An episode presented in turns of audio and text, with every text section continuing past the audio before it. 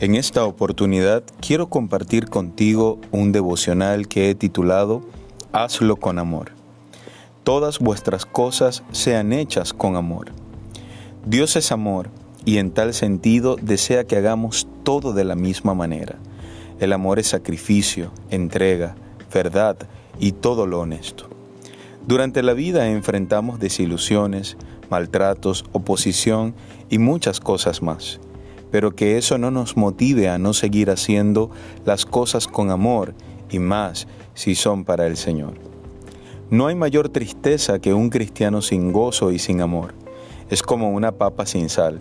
El amor de Dios que ha sido derramado en nuestros corazones nos permite cumplir con el más alto estándar bíblico en el amor.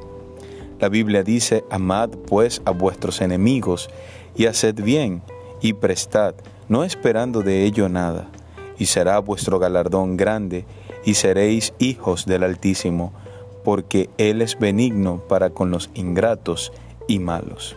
Así que el amor sea la virtud que caracterice tu vida en todo lo que hagas, aun a pesar de la oposición y el maltrato que puedas recibir por ser cristiano.